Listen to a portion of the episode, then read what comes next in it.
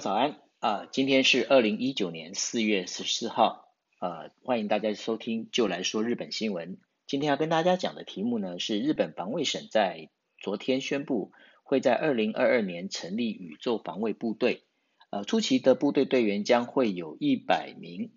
那日本防卫省昨天所发表的这一个讯息里头呢？他们这个宇宙防卫部队最主要的任务是要监控宇宙垃圾，还有就是环绕着地球的人造卫星是不是有一些不寻常的动作，而且这个部队也将会呃依循英美协定的连结，同步跟英国、美国还有澳洲等国的情报系统做同步机密情报的交换。那防卫省这一支宇宙防卫部队呢，它将会分别驻扎在山口县的雷达基地，还有东京都内的资料情报分析中心。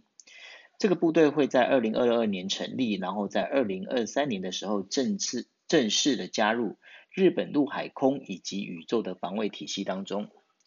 现在宇宙空间呢，被称为是陆海空之外的第四个战场。尤其是在全球的 GPS 定位系统依赖程度越来越加深的情况之下，透过卫星定位可以有效的操纵，包括洲际导弹还有无人机的航向。再加上最近这几年呢，中国的宇宙开发大陆呃对宇宙开发大陆的投入了人力以及物力，这也让邻近的诸国，尤其是美国更加的紧张。所以美军也将会在二零二零年的时候成立宇宙军团。这过去我们都会觉得这是一个超现实科幻的宇宙竞赛啊那现在也要出现在我们的生活当中。好的这就是今天跟大家谈到的呃日本的头条新闻谢谢大家。